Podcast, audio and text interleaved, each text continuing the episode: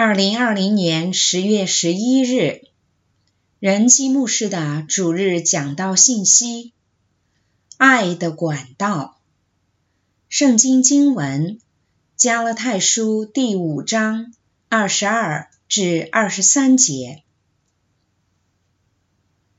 大家早晨好，再次欢迎你们来到乡村教会，很高兴大家聚集在这里。在这个秋季，作为一个社区，我们教会正在关注神丰盛的爱。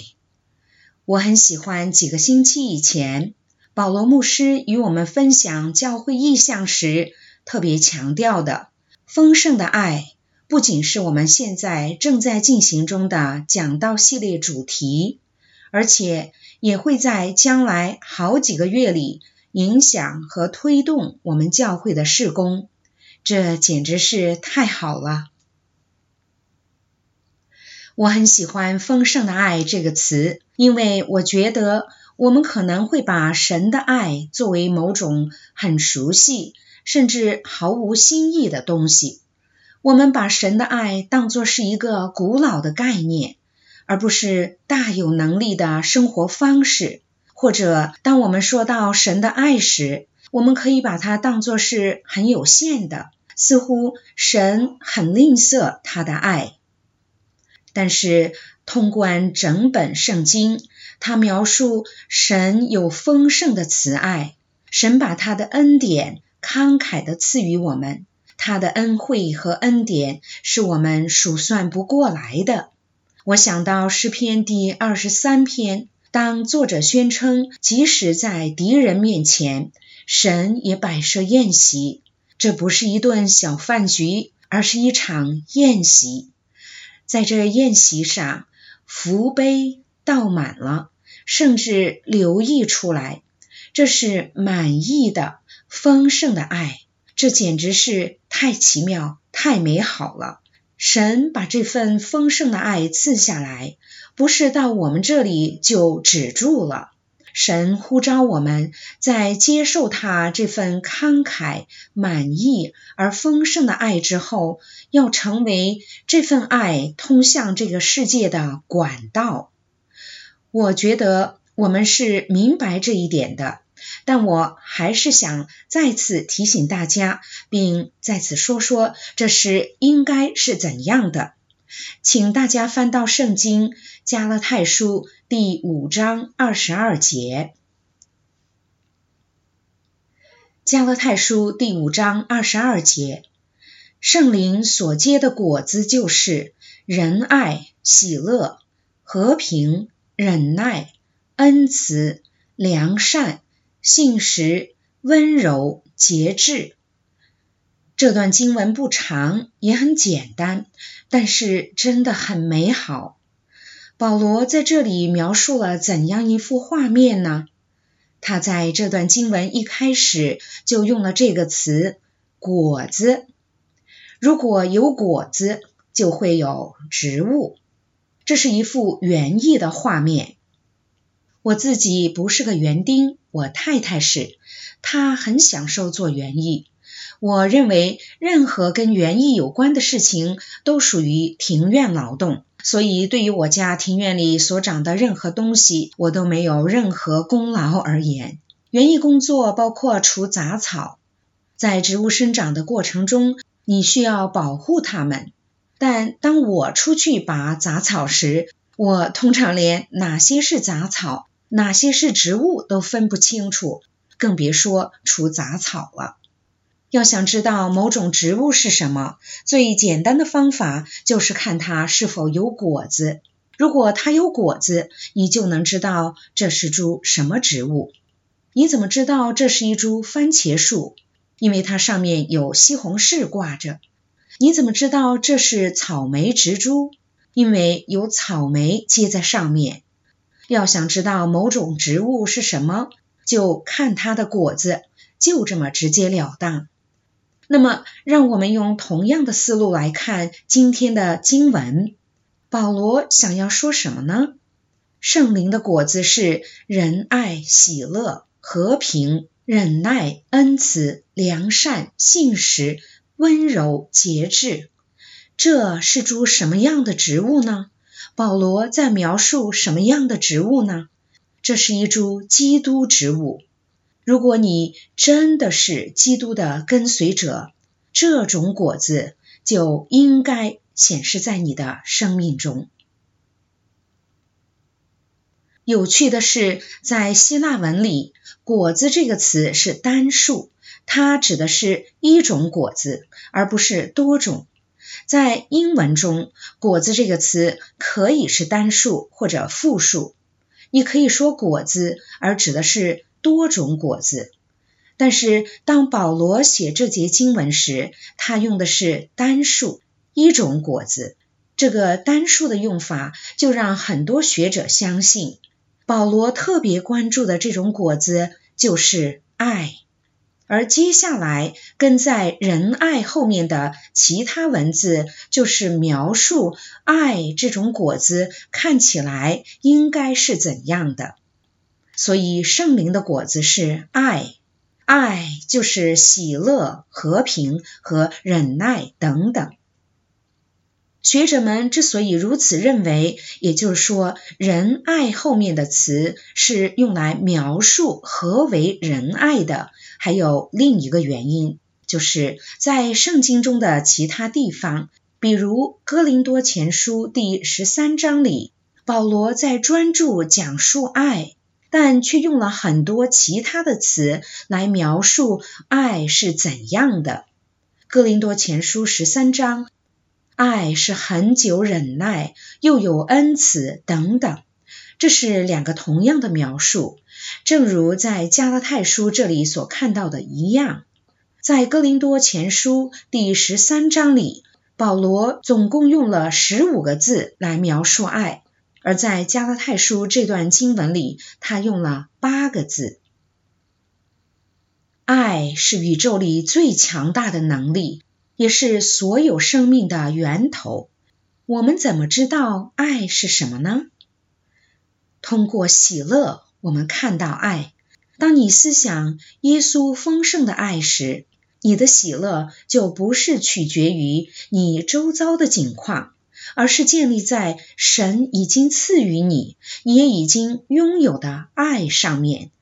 正因为如此，喜乐是心灵的能量细胞。它能驱除来自这个世界的压力。通过和平，我们看到爱，不是说没有敌意，而是当万物都照他们应该有的方式运行时，所有的平安。爱可以表现为积极的行动，或者为公平公义而去努力。爱不是说不能有意义。而是有能力在紧张状态下生活，在有分歧时仍能坐在一起，并且为对方送上最好的祝愿。通过忍耐，我们看到爱不是草率的回应他人，而是意识到对方也是件再制品，对方也不是完人。在恩慈中，我们看到爱。比如，你回应他人的方式，你可以讲真话，但是你说话的方式会伤人吗？你是不是以他人能接受的方式说的呢？从良善中，我们看到爱。你很看重正确和真实的人和事。什么是真实的？事情应该是怎样的？或者是你愿意妥协？以便让事情能按照自己的意愿去进行，还是只要对你有利，你就愿意降低你的是非标准，或者是你会坚持良善，即使你会为此付出代价。通过信实和忠心，我们看到爱，无论遭遇怎样的试炼，都不会左右摇摆，有很强的尾声。通过温柔，我们看到爱。我认为，当我们听见“温柔”这个词时，我们会想到软弱，好像如果有人温柔的话，那么他肯定不够坚强。但你想想，温柔是什么？当你被他人伤害时，你其实是需要用很大的力量才能温柔的回应他人的。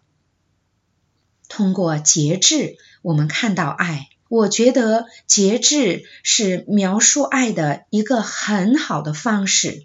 我们需要有自我掌控的能力，我们不应该被自己的情感所驱使。爱是有能力控制自己的情绪，重新引导自己的情感，去用有爱心的方式来回应他人。所有这一切的关键是你怎么知道你自己是怎样的植物呢？看看你自己生命中所结的果子，有没有爱显示出来？这节经文使得我们，也促使我们审查我们自己的生命，看清楚我们是谁，在艰难的境况下，我们的品格是怎样的？我这个人身上有爱的标记吗？请让我再说一遍，我怎么知道爱是什么呢？看看我自己生命中有没有喜乐、和平、忍耐、恩慈、良善、信实、温柔和节制。如果你所结的果子不是这样的，那么你是株什么样的植物呢？我们现在可以用一点时间来回顾过去几天，或者过去的这一周里，我们生命中所结的果子是什么样的。如果生活中一切都很顺利，阳光灿烂，一切都如我们所愿，这是一回事；但是当事情不顺利，情况很艰难时，那就是另外一回事了。当你在帮助你上二年级的孩子上网课时，老师只是说到某个网站上去点击某个链接，做某件事情。尽管你有好几个学位，有工程学的背景，也有高科技的经验，但你却不知道该怎么办。这种时候，你会结什么样的果子呢？这是蒋媛在说他自己。借此机会，我想对所有的老师们说，很感谢你们在疫情期间。竭尽全力所做的一切，谢谢你们支持学生和家长们。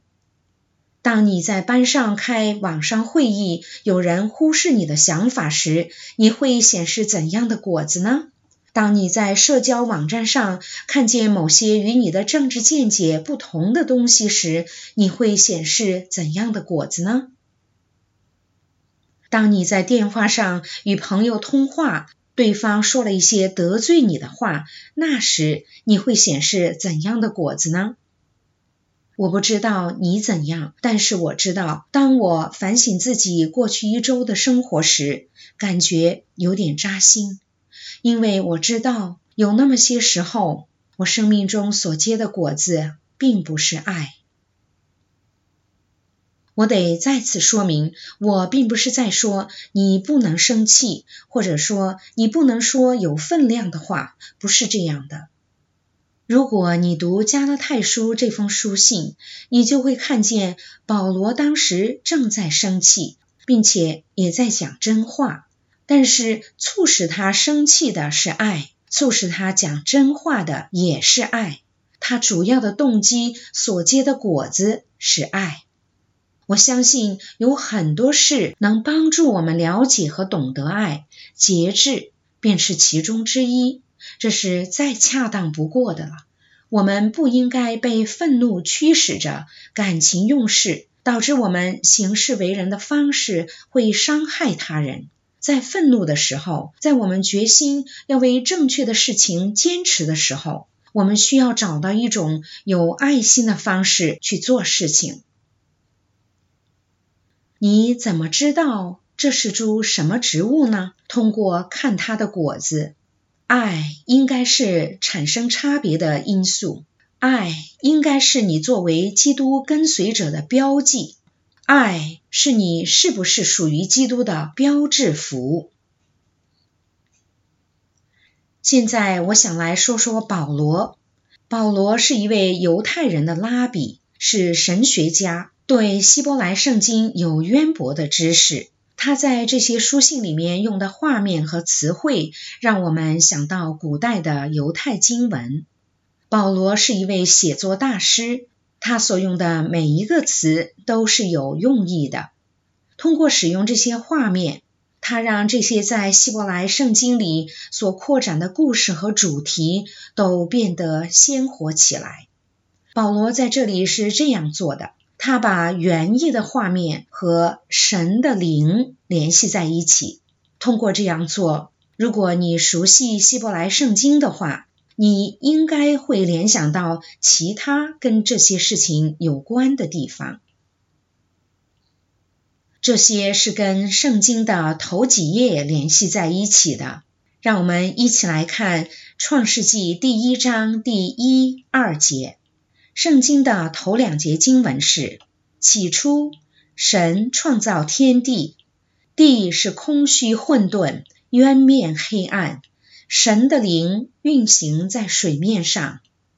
起初，在神创造以先，那时的环境是不适宜生命存活的，那就是那个词“空虚混沌”在希伯来语中。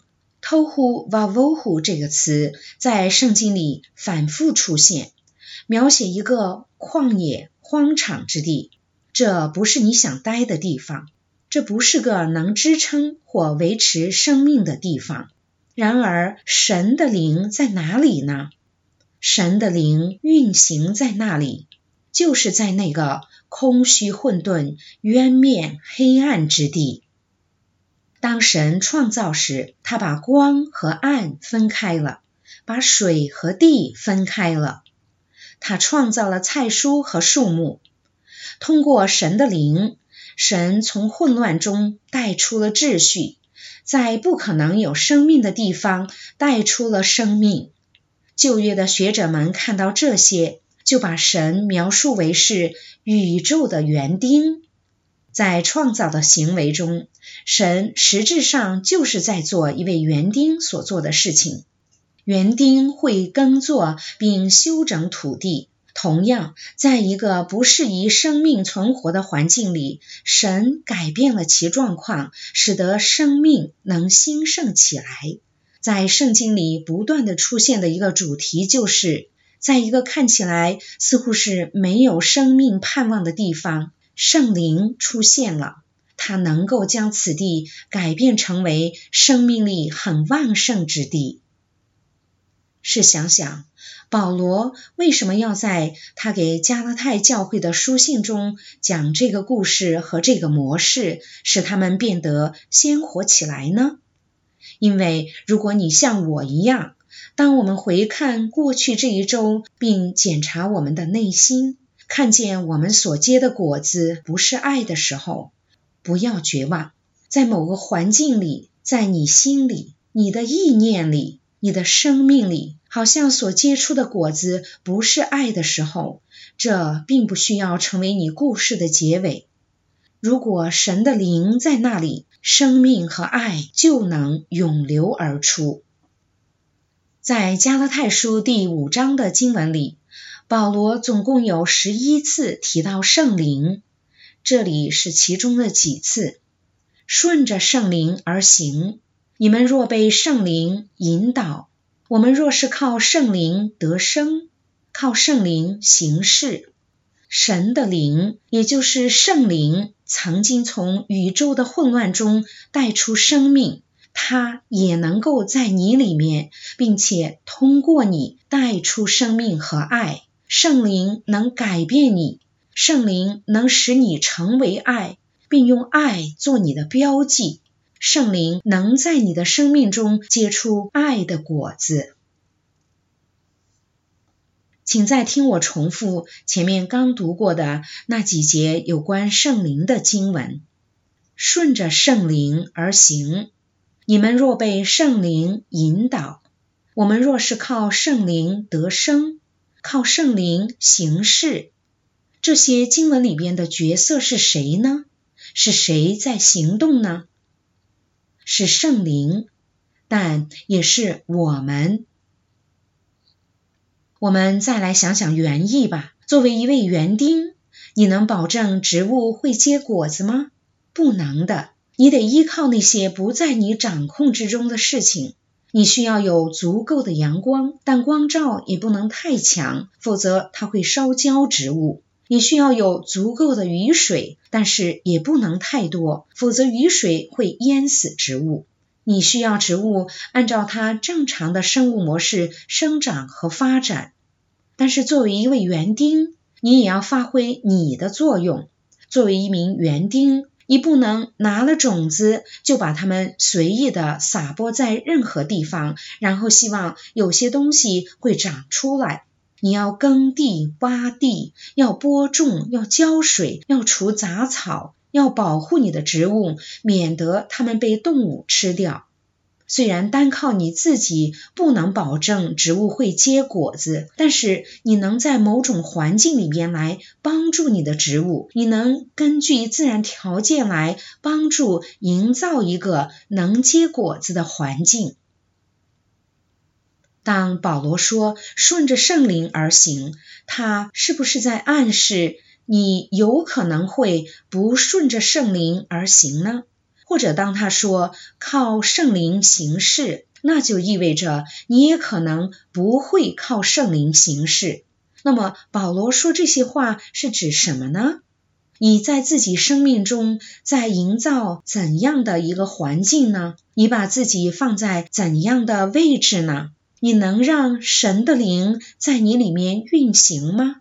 我相信保罗的要点是你或者是在帮助，或者是在妨碍圣灵在你生命里做工。你是否在挡神的道呢？或者是在与神同工，来帮助你的生命成长呢？你在浇灌你的灵魂吗？你欢迎神的话语、神的声音、神的信息进入到你的生命中去吗？或者是你对自己的灵命很被动、很不上心。当杂草出现在你的生命里，你是拔除它们，还是欣赏、娱乐它们呢？你在允许哪些习惯和有瘾的癖好进入到你的生命中呢？关于圣灵的果子。重点不是说我们来学习爱和描述什么是爱的那些词汇，然后自己更努力的去爱。我想保罗牧师在过去几周里多次讲到过，不是要我们更爱神，而是要我们常常在神丰盛的爱里。如果你要努力的去更爱神，其结果便会是律法主义。但如果你常常在他的爱里，那就是福音，在这里是同样的道理。如果你正努力的在自己生命中结出爱的果子，那是律法主义；但如果你常常与真葡萄树，也就是主耶稣紧紧相连，圣灵就会滋养你，在你里面结出爱的果子，在主里安息，常常在它里面，圣灵就会滋养你。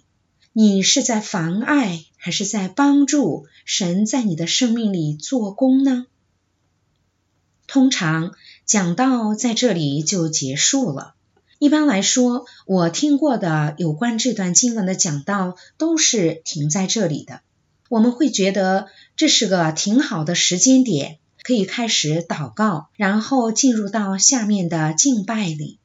但当我结合整个这封书信的内容来阅读和思考这段经文之后，我意识到圣灵的果子不仅仅是关于个人品格的形成，这不仅关乎到您与神之间的这份纵向的关系。我们太过分强调个人与神的关系，却往往忽略了基督教的集体和宣教使命的意义。通过查看保罗这封书信各章的内容，我们就能意识到并看到这一点。这封书信的第一部分是关于救恩，在第一二章里，保罗写道：神对人慷慨的爱彰显在耶稣的生命、受死和复活中。这本书的中间部分，也就是第三四章，是神建立一个新的多族裔、多文化家庭，而这个新家庭的中心就是慷慨的爱。最后一部分，也就是我们今天的部分，第五六章，全都是关于神的灵。圣灵改变，并使那个新家庭能够进入到世上去，彰显这果子，也就是神慷慨的爱。这封书信是以救恩开始，以宣教使命生活方式而结束的。在保罗所描述的画面中，我们也可以看到这一点。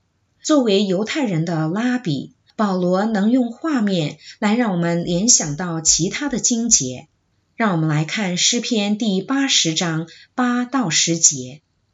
你从埃及挪出一棵葡萄树，赶出外邦人，把这树栽上。你在这树根前预备了地方，它就深深扎根，爬满了地，它的影子遮满了山。枝子好像佳美的香柏树。听听这段经文的用词，这是幅什么画面呢？又是园艺。你从埃及挪出一棵葡萄树，那是指的谁呢？是以色列民族，神的子民，是神从埃及地拯救出来的。你在这树根前预备了地方。他就深深扎根，爬满了地。为什么神会将以色列民族从埃及拯救出来呢？因为他们应该是世上的光，他们要向万国万民反映出神的形象。神造他们是要他们像葡萄树那样生长。这个园子不断的成长，这不是一个小园子。它正在填满群山，遮盖地表。这些也不是小植物，这些是正在成长的树木。这就是神对以色列民族的意念。神也正对这个新的多族裔家庭做同样的事。圣灵使我们能够成为一个社区，成为这个世界上的光和爱的灯塔。那光。就是慷慨的爱。我们被救赎是为了受差遣，我们蒙福是为了成为他人的祝福。我们领受了耶稣慷慨的爱，是要成为向世界传播爱的管道。作为神所招聚并分散在世界各地的教会，当我们彰显神的爱时，我们就成为神在世上的路标。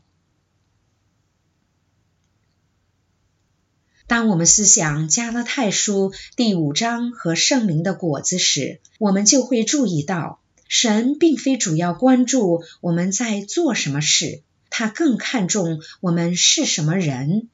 我们是一个以神慷慨的爱为标记的，常常在基督里的家庭吗？